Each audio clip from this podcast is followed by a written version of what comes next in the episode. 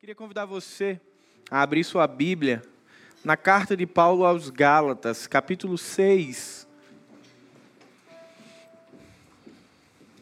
Carta de Paulo aos Gálatas, capítulo 6, versos do 1 até o verso 5. Talvez você já esteja vendo o tema da mensagem aqui atrás, responsabilidades. E aí eu acho que você pode não estar muito feliz comigo, né? A gente já passa aí de segunda a sexta ou para uns de segunda a sábado pensando e vivendo essa atmosfera de tantas responsabilidades o tempo inteiro. Aí você diz: no domingo eu vou para a igreja e vou ouvir uma palavra que vai aquecer o meu coração.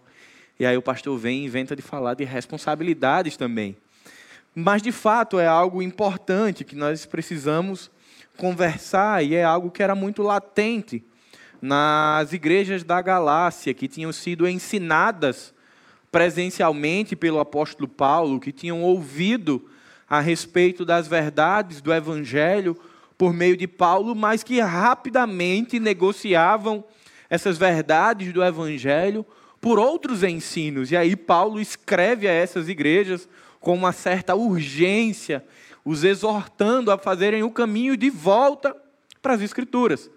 Paulo vai estar falando com essa igreja a, a respeito da verdade da salvação em Cristo por meio da fé, nos capítulos 1 e 2, e logo depois, do capítulo 3 ao 6, Paulo vai falar sobre essa nova vida de maneira prática. E aí é quando ele chega no capítulo 6, com essas exortações finais e despedidas. Mas quando a gente fala em responsabilidade, é uma palavra, ou melhor dizendo, um conceito que nos é apresentado desde muito cedo. Depois que a gente começa ali, um, dois anos, entender alguma coisinha, nossos pais já começaram a nos mostrar que a vida não era só brincar. Se você já é papai ou mamãe, você vai lembrar que rapidinho você começa a ensinar que brincou, maravilha, mas depois junta os brinquedos, não dá para ficar juntando sempre por eles. Bagunçou a cama, arruma. O problema é que a vida passa e as responsabilidades crescem, né? Quem dera tivesse ficado só em arrumar os brinquedos e arrumar a cama. E quanto mais a nossa vida ela avança e nós crescemos e amadurecemos, mais esse conceito vai se tornando amplo na nossa vida e real. Para algumas pessoas isso é ruim. Tem gente que pensa responsabilidades como algo pesaroso, duro, enfadonho, desconfortável, algo negativo, que dá trabalho. Já outras pessoas são felizes quando alcançam uma maturidade de vida que os atribui de responsabilidades. O fato é que não tem como fugir delas. O que a gente faz é decidir como nós as encaramos. Se com dureza de coração e pesar, ou com vibração, alegria e temor a Deus. Mas tem, eu costumo pensar que existe um momento da nossa vida que é um marco. Quando a gente fala isso é porque é um caminho sem volta, não tem mais como se livrar das responsabilidades. É quando a gente diz aquela célebre frase que é assim: Ah, que saudade de quando eu era criança. Olha, quando você disse isso, já era bem-vindo ao mundo das responsabilidades. Agora aparece um novo ser chamado boletos e contas a pagar na nossa vida e o caldo engrossa, né? E aí não dá mais para voltar. Mas o que é que é isso, responsabilidades, né? O que são as responsabilidades que constroem a nossa vida? E será que elas existem também na esfera cristã? Ah, o conceito de responsabilidade é muito simples. É um conjunto de deveres ou obrigações por algo ou alguém. É o fato de respondermos por algo ou por alguém. E quanto mais a gente cresce, maior a amplitude dessas responsabilidades, maior o escopo de deveres que nós vamos tendo ao longo da nossa vida. E quanto mais papéis nós vamos atribuindo, mais responsabilidade. Não tem jeito. Começa a aparecer responsabilidade civil, vinculada ao cumprimento da legislação, responsabilidade ambiental, responsabilidade afetiva, responsabilidade profissional, responsabilidade financeira. E se a gente fosse ficar falando aqui, a lista seria enorme. Mas o fato é que na vida cristã, esse também é um conceito extremamente importante e antigo. Quando a primeira responsabilidade que é atribuída ao homem é logo depois da criação. Deus dá uma tarefa, dá um dever ao ser criado, o de administrar a terra e subjugá-la. O pecado vem, corrompe, e depois desse movimento de quebra que o pecado gera em nós, existe um segundo momento na história no qual nós recebemos responsabilidade novamente.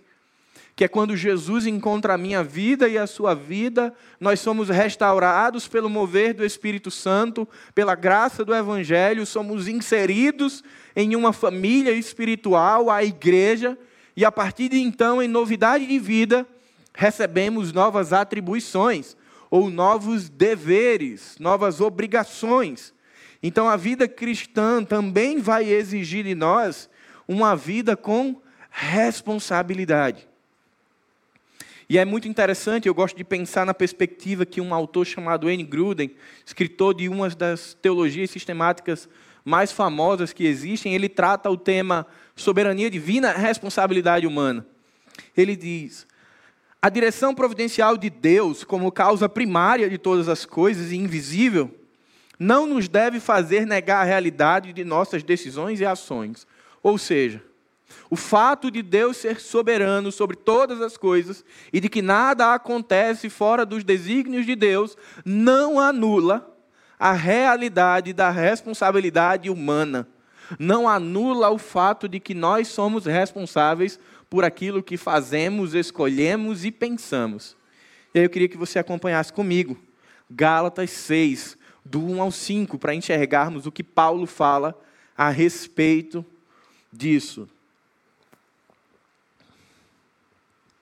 O texto diz: Irmãos, se alguém for surpreendido em algum pecado, vós que sois espirituais, deveis restaurar essa pessoa com espírito de humildade ou brandura na sua versão.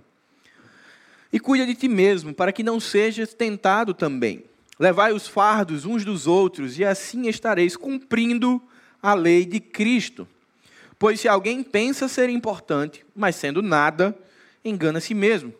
Mas cada um avalie seu procedimento, e então terá motivo para orgulho somente em si mesmo e não nos outros, porque cada um carregará o seu próprio fardo. Pai bendito, muito obrigado por esse tempo de celebração e culto, Senhor. Quieta o nosso espírito, silencia a nossa mente, Pai, que possamos ser, assim como as igrejas da Galácia, ensinados pelas verdades do Evangelho. Em nome de Jesus, amém. Paulo aqui ele está dando uma prensa nas igrejas da Galácia. Igrejas que tinham bebido de uma fonte saudável do Evangelho, estavam ali já divagando, trocando tudo isso por outras verdades, e agora Paulo os chama uma responsabilidade. E a primeira responsabilidade é que nós, igrejas, é uma responsabilidade coletiva, somos responsáveis pela restauração de quem cai. E talvez você esteja pensando assim: quer que eu tenha a ver com quem caiu ao longo do caminho? Cada um cuide de si. O fato é que as igrejas da Galácia tinham um problema muito sério. Existiam aqueles irmãos super espirituais. Eu não sei se você já conheceu algum irmão super espiritual. Eu já conheci por acaso ele pisava no chão, porque não tinha outra opção ainda. Na igreja da Galácia, esses irmãos que se, se avaliavam como super espirituais desprezavam, se distanciavam de todos aqueles que tropeçavam, porque eles não eram dignos de fazerem parte do corpo. Então, Paulo começa com uma exortação muito direta a respeito da responsabilidade da igreja, como um mandamento recíproco de restauração uns aos outros. Mas a ideia que Paulo está trazendo no versículo 1 é de alguém que pecou, mas que não foi um pecado obstinado, deliberado, intencional. Foi o pecado de alguém que estava caminhando na fé e tropeçou e caiu. Você há de convir comigo que ao longo da jornada de fé, que tende a ser longa pelos próximos anos da nossa vida, se o Senhor não nos levar, nós vamos em algum momento tropeçar e cair. Músicos, quem está na recepção, pastores, em algum momento nós vamos ou escorregar ou tropeçar e cair. É sobre esse contexto que Paulo está falando. Qual deve ser o comportamento da igreja, dos irmãos, quando um membro tropeça e cai. O fato é que a nossa realidade contemporânea e a realidade dos Gálatas é de muitas vezes olharmos para nós. Se alguém caiu, é problema de quem caiu.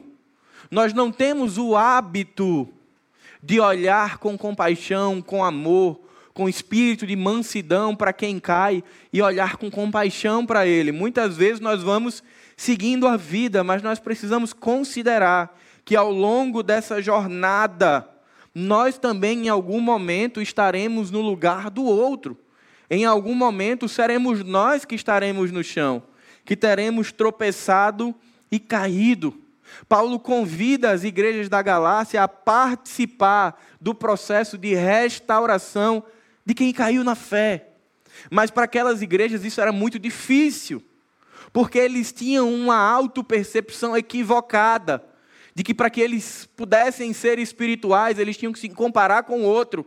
Então, se o outro caiu, era até bom, porque reforçava a ideia de que eu sou espiritual, entende? Sabe aquela ideia de que você olha assim e diz, rapaz, eu estou acima do peso. Aí você fica triste, sai de casa, aí você encontra com alguém que está mais do que você. Aí você diz assim, é, eu não estou tanto não. Você já fez isso? Não é que você percebeu que está bem, é que você encontrou alguém pior. Aí alivia o coração, né? Você diz, estou indo bem. Gente, era isso que os Gálatas faziam.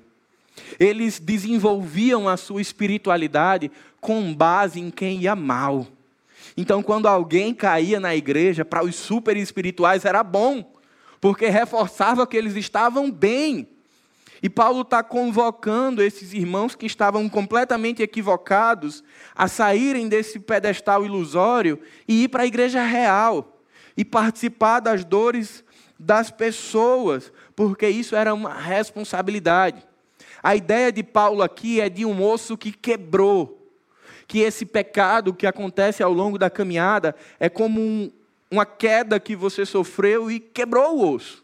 Eu nunca quebrei nada, mas se você já quebrou, você vai saber como é um processo difícil de restauração. Você não vai ao médico e diz, resolva e resolvido está. É todo um processo exames, ingessa, casos que pedem placa, parafuso, etc.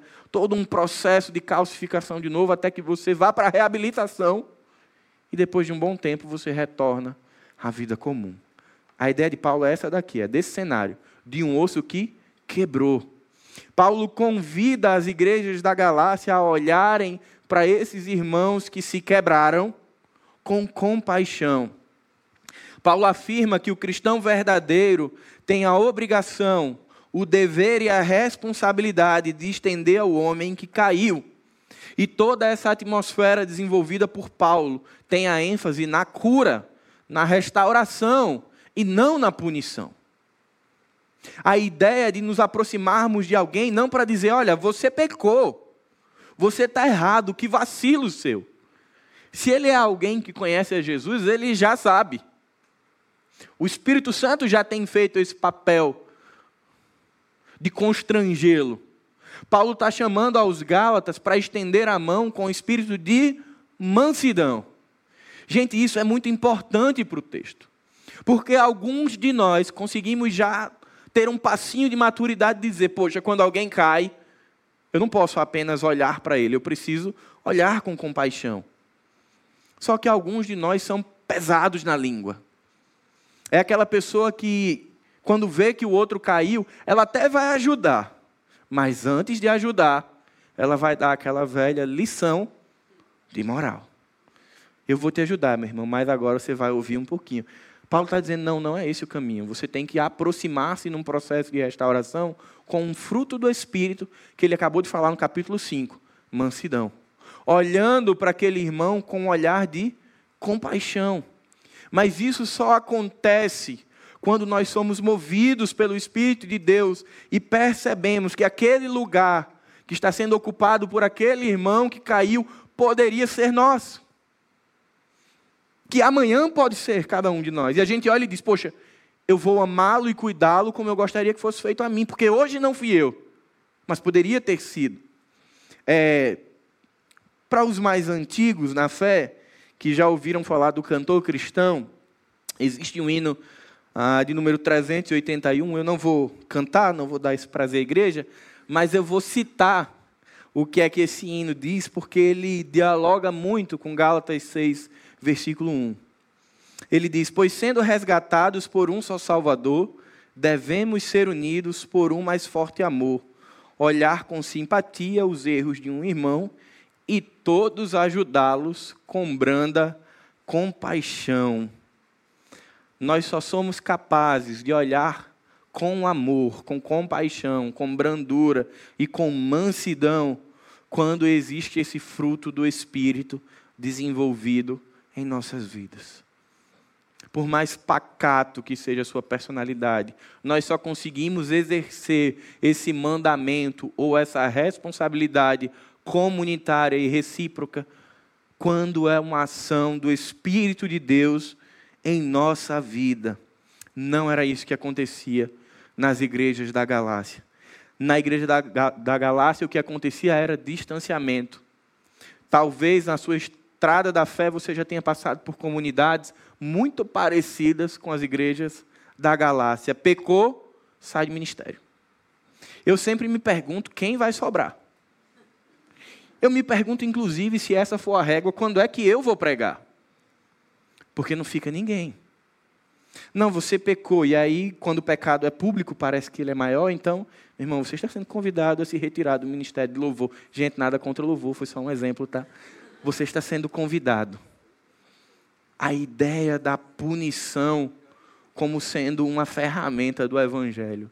A disciplina que o Evangelho ensina, a exortação que Paulo está ensinando à igreja da Galácia da correção por meio da restauração é de olhar para quem caiu, para quem pecou, olhar com brandura, com mansidão e estender-lhe a mão.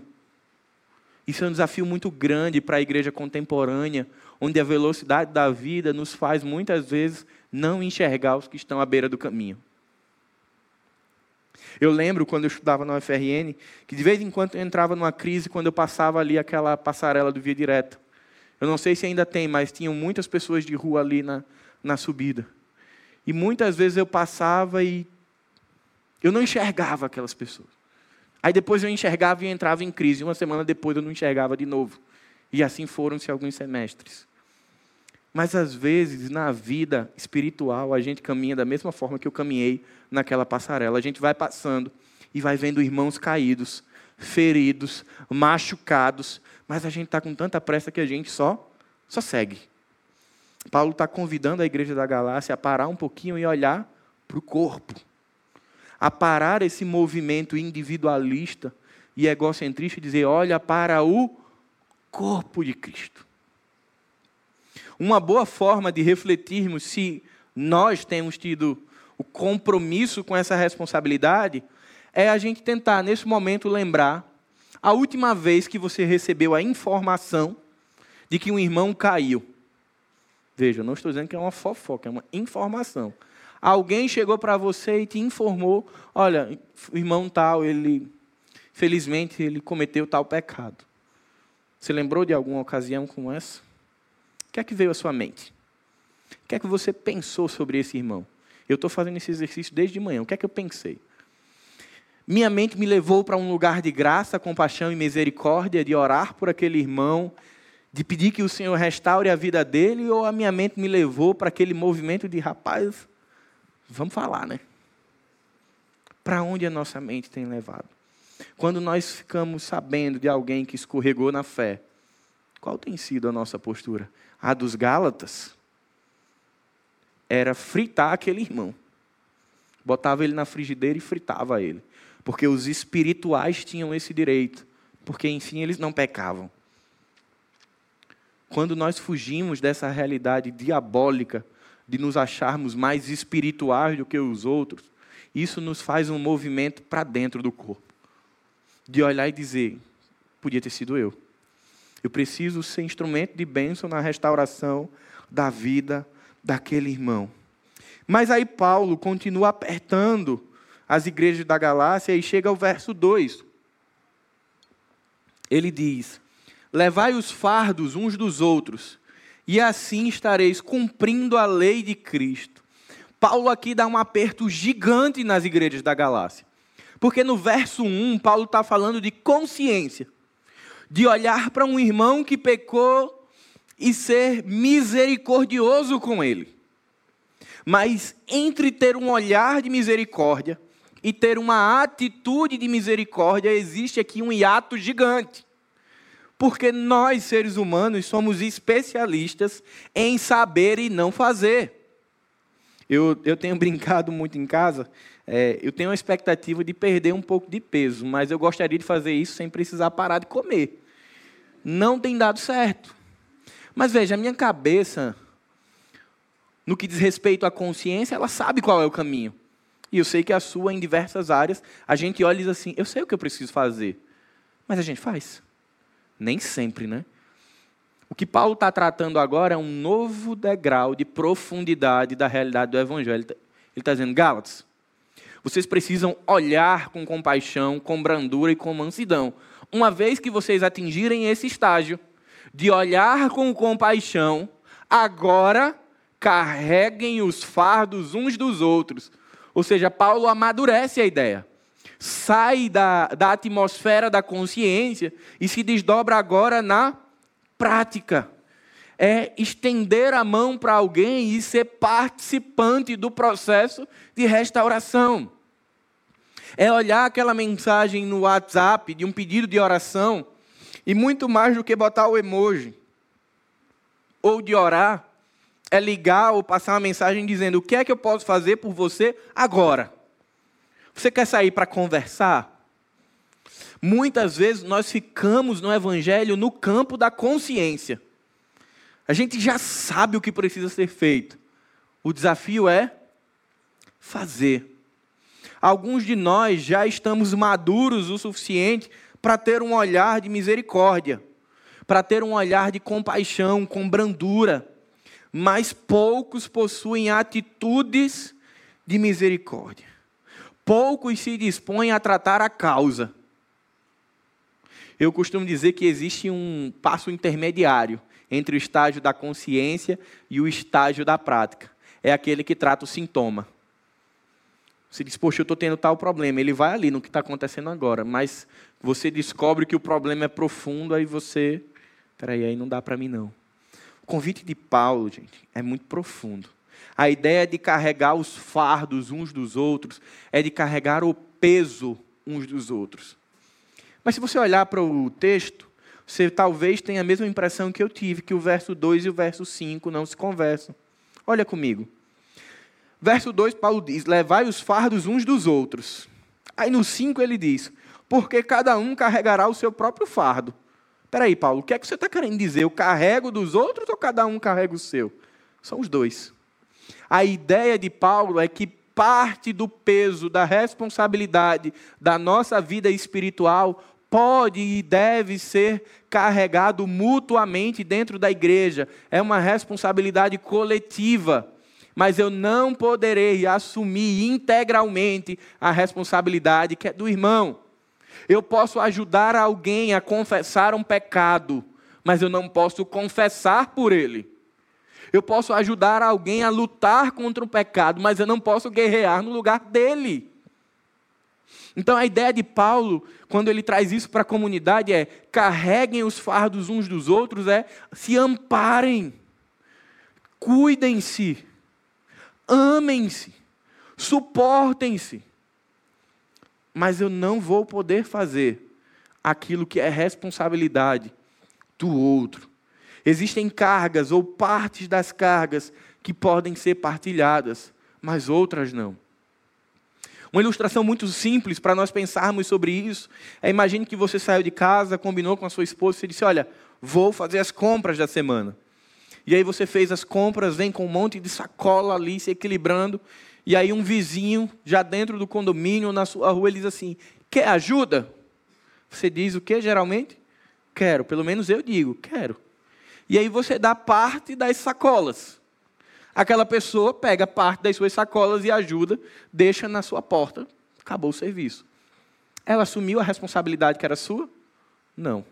Ela te ajudou a cumprir a sua responsabilidade. A ideia é mais ou menos essa que Paulo está tratando com os Gálatas. O papel da igreja é ser um ambiente de graça para que a gente mutuamente distribua as cargas. Eu distribuo parte da minha carga com Ari, que Ari distribui parte da dele com Wagner, que Wagner distribui parte da dele com Bruno, e assim sucessivamente. Mas nós não assumiremos o papel um do outro. Mas é responsabilidade da igreja carregar os fardos uns dos outros. Então, primeiro estágio, estágio da consciência. Olhar com compaixão, participar do processo de restauração de alguém. Segundo estágio, estágio da prática. Efetivamente me dispor a participar do processo de cura daquele irmão, participando da vida dele. Mas aí chega o versículo 3, e agora Paulo muda um pouco de perspectiva. Ele sai do campo da igreja e vai para aquilo que é particular, que é individual, responsabilidade individual de cada crente. Verso 3. Pois se alguém pensa ser importante, não sendo nada, engana a si mesmo. Gente, esse era o dilema das igrejas da Galácia. Os irmãos tinham uma autopercepção muito elevada. E pior, distorcida de quem eles eram. Eles se achavam assim muito especiais, muito espirituais, muito crentes, super crentes. E aí Paulo está convidando a assumirmos a responsabilidade de identificar as nossas vulnerabilidades e pecados. É nosso papel saber aonde que a gente manca. É nosso papel saber aonde que é a ferida que o pecado causa. De maneira muito objetiva, o que Paulo está combatendo aqui é as consequências do legalismo e da religiosidade judaizante, que fazia com que as pessoas tivessem boas obras para afirmar quem elas eram que fazia com que elas olhassem para o outro que estava numa situação de pecado para se autoafirmar como espirituais. O que Paulo está dizendo muito claro é que eles não deveriam desenvolver uma espiritualidade por comparação. Que eles deveriam focar os seus esforços em descobrirem quem eles efetivamente eram.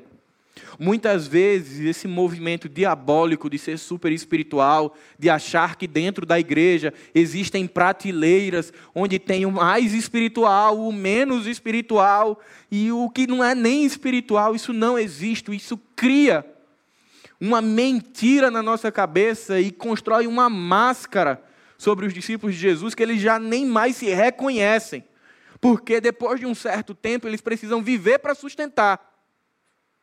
E quanto mais espiritual queremos ser, maior é a máscara que precisamos sustentar. Porque era isso que acontecia na Galácia. Os irmãos, para sustentarem essa pseudo-espiritualidade, precisavam colocar para debaixo do tapete a boiada de pecado que já tinha passado. Porque não dá para ser super espiritual e pecar. Por isso que naquela igreja tinham os super espirituais que não pecam e do outro lado os pecadores. Infelizmente, essa é uma realidade que mais de dois mil anos se passaram e não mudou. É triste, mas muitas comunidades ainda vivem essa realidade de sustentar uma falsa espiritualidade. Mas Paulo está convidando: se alguém pensa ser importante, não sendo nada, engana-se a si mesmo. O pior engano da vida cristã é aquele causado pelos nossos próprios olhos e pela distorção do nosso próprio coração. Tem gente que mente para si mesmo. Mas tem gente que está tão iludido que nem percebe que está mentindo para si mesmo. Que realmente acredita que é muito espiritual. Que não consegue olhar para a própria vida e identificar que vive num processo de santificação que sim, foi salvo em Jesus, que a verdade do Evangelho alcançou e o tirou do reino das trevas para o reino da luz, mas que até que o Senhor volte, mancaremos. Haverá pontos a serem tratados. E aqui no verso 3, Paulo está de novo. Consciência. Verso 1, consciência. Verso 2, prática. Verso 3 agora, consciência de novo. Gálatas, vocês conseguem discernir quem vocês são de verdade? Ou vocês vão continuar sustentando essa imagem de super espirituais? E eu pergunto para a minha vida e para a sua nessa noite: sabemos exatamente quem nós somos em Jesus? Porque, principalmente os homens, nós é, crescemos com a ideia de que nós somos super-heróis, né? Dificilmente você vai ver alguém que diz assim: Eu quero ser daquele filme ali, aquele o arroz, aquele que passa em uma cena, o secundário. Não, você quer ser protagonista. Se tem um desenho de super-heróis, todo menininho ele cresce jurando que ele é quem? Super-herói, o mais forte. O que Paulo está dizendo é: fuja um pouquinho desse estereótipo e veja quem de fato você é. Discirna espiritualmente quem você é. Você precisa identificar quem você é. O caminho para evitarmos essa vida de mentira que a religiosidade trazia das igrejas da galáxia é assumirmos a responsabilidade de desenvolver a capacidade espiritual de observar, identificar e confessar os nossos pecados. Você quer descobrir quem você é? Começa a contar o que você faz. Começa a contar o que você pensa. Começa a listar. Você descobre. Porque existem várias personas. Existe a pessoa que vem para a igreja, existe a que está em casa, e existe aquela que só eu e você conhecemos. Aquela é a real. É aquela pessoa que tem que ser a referência. E diferente dos Gálatas que faziam essa avaliação com base no outro, a nossa referência é os princípios da cruz. São eles quem definem e determinam quem nós somos, como estamos. Agostinho, no seu livro, no seu compilado de confissões, ele traz algo muito interessante. Ele diz: A confissão das más obras é o começo das boas obras. Ou seja, eu só consigo produzir frutos do Espírito quando eu faço um movimento de limpeza dos frutos da carne. Eu não tenho como ignorar os frutos da carne e imaginar que no mesmo terreno vai frutificar frutos do Espírito e frutos da carne. E eu falava mais cedo que eu louvo a Deus pela vida dessa igreja, porque esse terreno foi arado muitos anos atrás. Eu e o pastor Pedro costumamos brincar com o pastor Marcelo que foi maravilhoso chegar na igreja anos depois, porque a terra estava arada.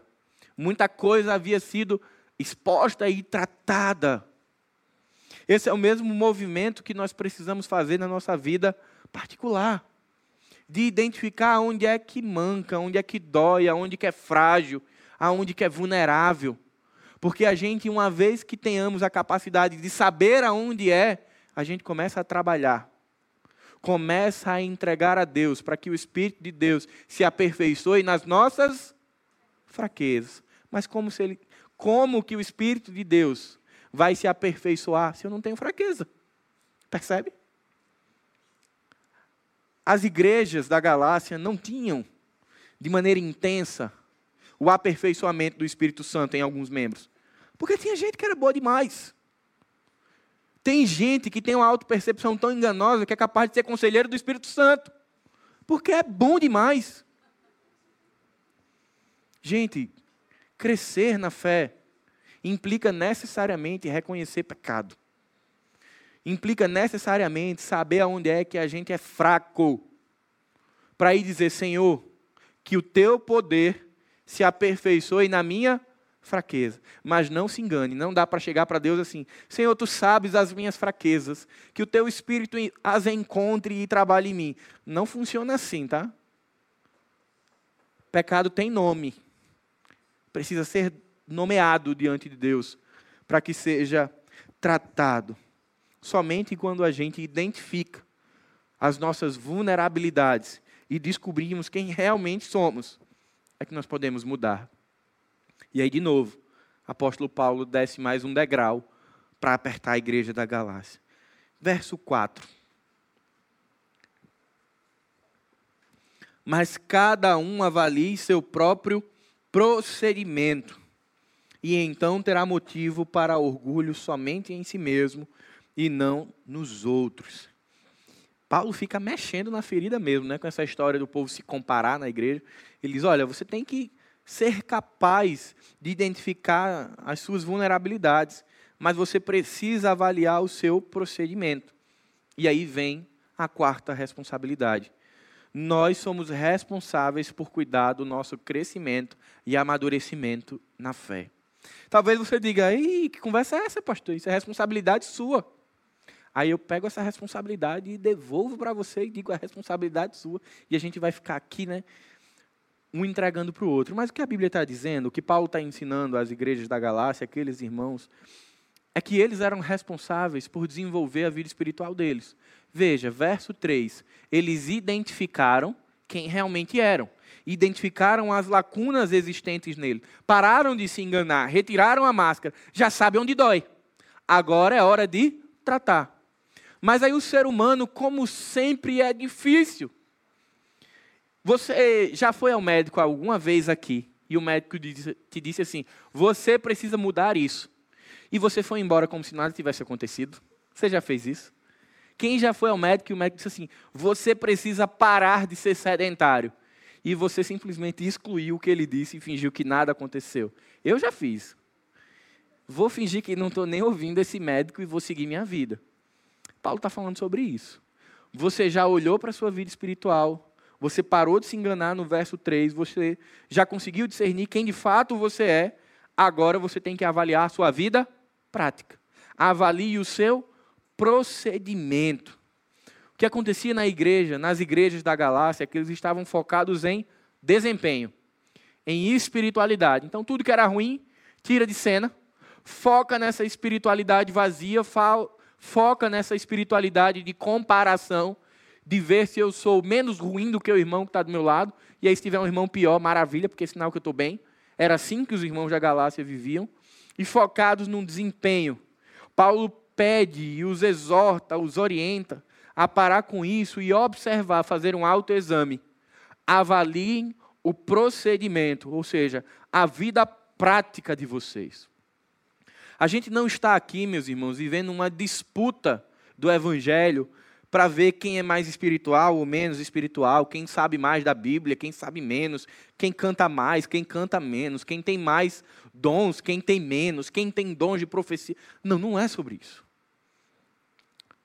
Todos, todos nós aqui estamos no mesmo caminho, sendo conduzidos pelo mesmo pastor.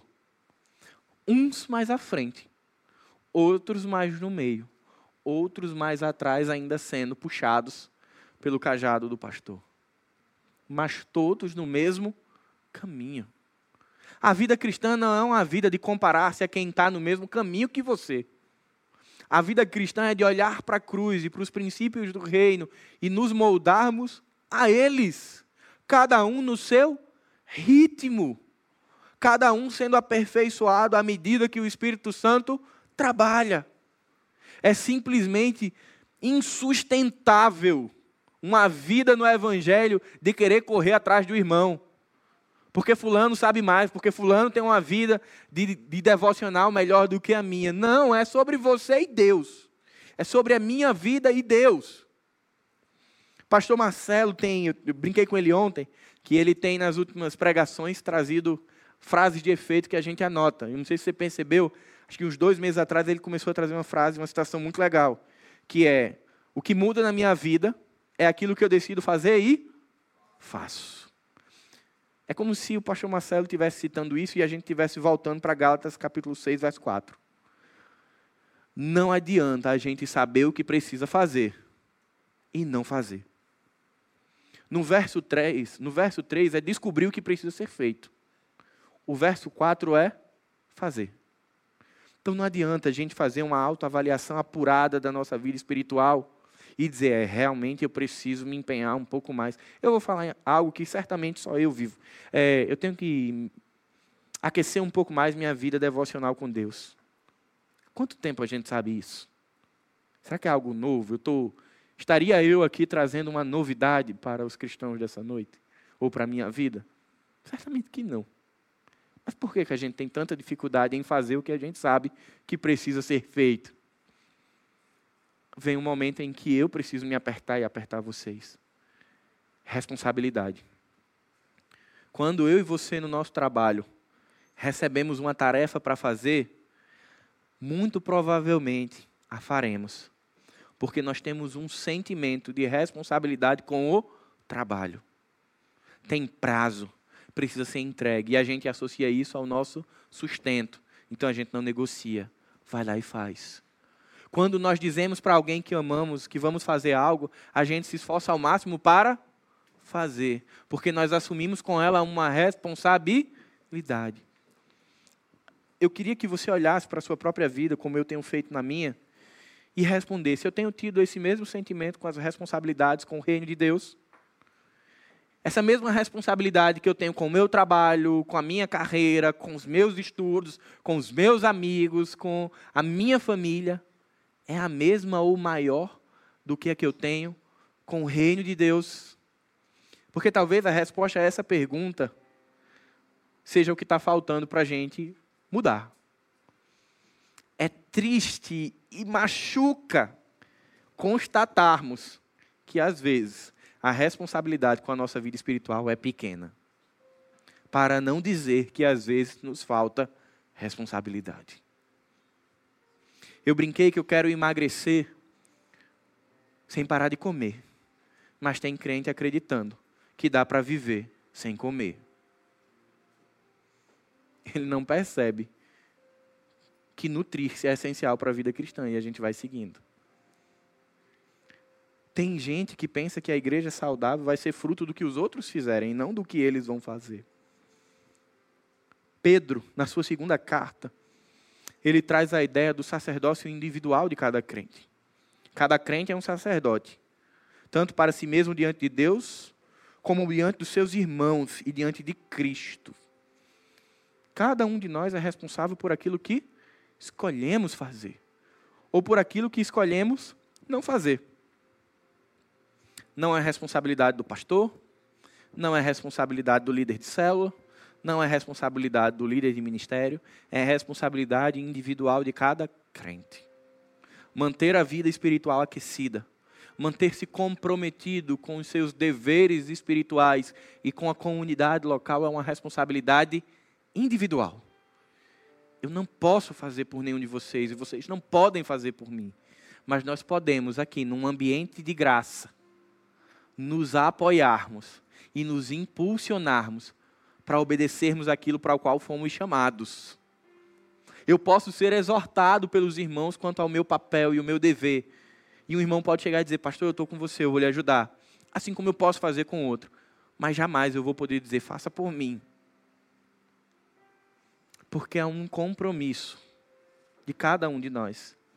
E aí, Paulo termina no verso 5, fechando essa primeira sessão reforçando ou compilando tudo que ele falou do 1 ao 4.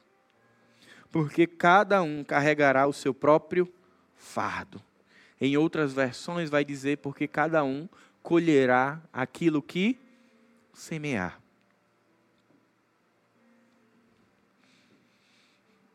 Luiz Saião, em, em uma das suas últimas mensagens, afirmou: Tudo aquilo que você semeia, cedo ou tarde será colhido. A vida é um plantio, por isso escolha bem as sementes que irá plantar. Nossa última responsabilidade desse texto é: somos responsáveis pelo que plantamos e pelo que colhemos. Aquilo que nós temos desfrutado hoje é fruto do que a gente plantou anos atrás. E aquilo que a gente vai desfrutar daqui a alguns anos é fruto do que a gente planta hoje. Nós temos o péssimo hábito de terceirizar as coisas, ou de atribuir aos outros os nossos insucessos, ou do porquê não estamos tão maduros quanto poderíamos estar. A gente coloca a culpa na faculdade, a gente coloca a culpa no trabalho, a gente coloca a culpa nos filhos, a gente coloca a culpa em tanta gente. A gente só não coloca a culpa e a responsabilidade em nós. Não foi o trabalho que você tanto orou. Não foi a faculdade que você tanto orou para passar. Não foi o filho que você tanto pediu a Deus. Não foram essas coisas que foram um obstáculo para você não crescer na fé ou para você não assumir a sua responsabilidade. É duro, mas fomos nós. Essas coisas só fazem parte da vida. Mas quem as administra somos nós. Não é a agenda que me controla. Sou eu que controlo ela. talvez eu não esteja inserindo o que precisa estar lá. No livro O Pequeno Príncipe, uma frase foi eternizada. Tu te tornas eternamente responsável por aquilo que cativas. Todo mundo conhece. A ideia aqui no livro era de responsabilidade afetiva. Eu colho emocionalmente de alguém aquilo que eu semeio na vida dela. Mas pensa isso ah, no panorama geral da nossa vida. Nós somos responsáveis por aquilo que estamos cativando, semeando.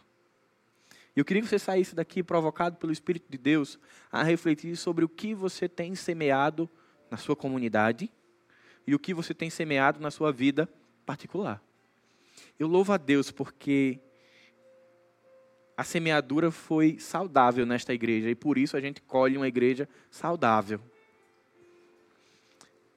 Mas ainda há muito solo para ser arado. Tem irmãos que estão aqui há mais tempo, queridos, e que araram essa terra antes de nós. E nós que chegamos aí nos últimos anos, pegamos a terra prontinha já, a gente já chegou frutificando. Mas ainda tem áreas a serem aradas. O convite é que nós que chegamos depois nos juntemos aos que já estavam para arar a terra da comunidade, para sermos uma igreja ainda mais saudável, um espaço de graça, uma comunidade de graça, de compaixão, de misericórdia, que trata o ferido como nós temos sido. Mas para que isso seja possível, nós precisamos assumir as nossas responsabilidades com Deus. De identificarmos quem realmente somos, virtudes e falhas. Mas principalmente, depois de identificar isso, tratar isso com Jesus. Não existe expectativa nessa igreja, nem no evangelho, de que você seja perfeito, tá? Você não precisa ser. Essa é uma igreja, uma comunidade onde você e eu podemos ser quem somos. Pessoas num processo de caminhada com Jesus. Eu com os meus pecados, você com os seus pecados, num ambiente de graça, partilhando os fardos da vida e crescendo em maturidade no Senhor. Não sei, talvez você tenha chegado aqui com um fardo muito pesado de sustentar uma imagem. Deixa esse fardo com Jesus apresente a Deus aquilo que ele já conhece. Quem realmente nós somos. Para que na sua fraqueza e na minha fraqueza, o poder do Evangelho seja aperfeiçoado. E assim a gente cresce em graça e conhecimento. Foi uma palavra duríssima de Paulo aos Gálatas, mas é uma palavra que repercute e é necessária até hoje na igreja. Queria convidar você a curvar a sua cabeça e a orar, pedindo que Deus que o Espírito Santo ele nos constranja a olharmos para dentro e de entregarmos verdadeiramente quem nós somos, permitindo que Deus aperfeiçoe o seu caráter em nós. Pai querido, muito obrigado, Senhor. Porque mesmo não merecendo, quando estávamos mortos, o poder transformador nos alcançou, a graça, e nos resgatou de um reino de trevas para um reino de luz, para um reino de morte, para um reino de vida. Pai, nós pedimos que possamos desenvolver uma vida espiritual intencional, consciente de quem somos, consciente das digitais do Criador que foram impressas em nós, mas conscientes das sequelas deixadas pela queda.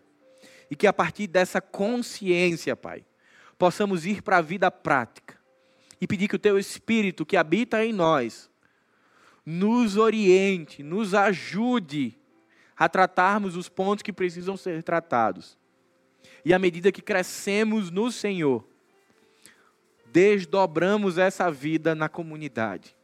Que a nossa igreja continue sendo um ambiente de amor, de graça, de compaixão, de ensino, de correção, de disciplina e que mais pessoas possam ser transformadas e restauradas pelo poder da palavra e por um ambiente espiritual saudável.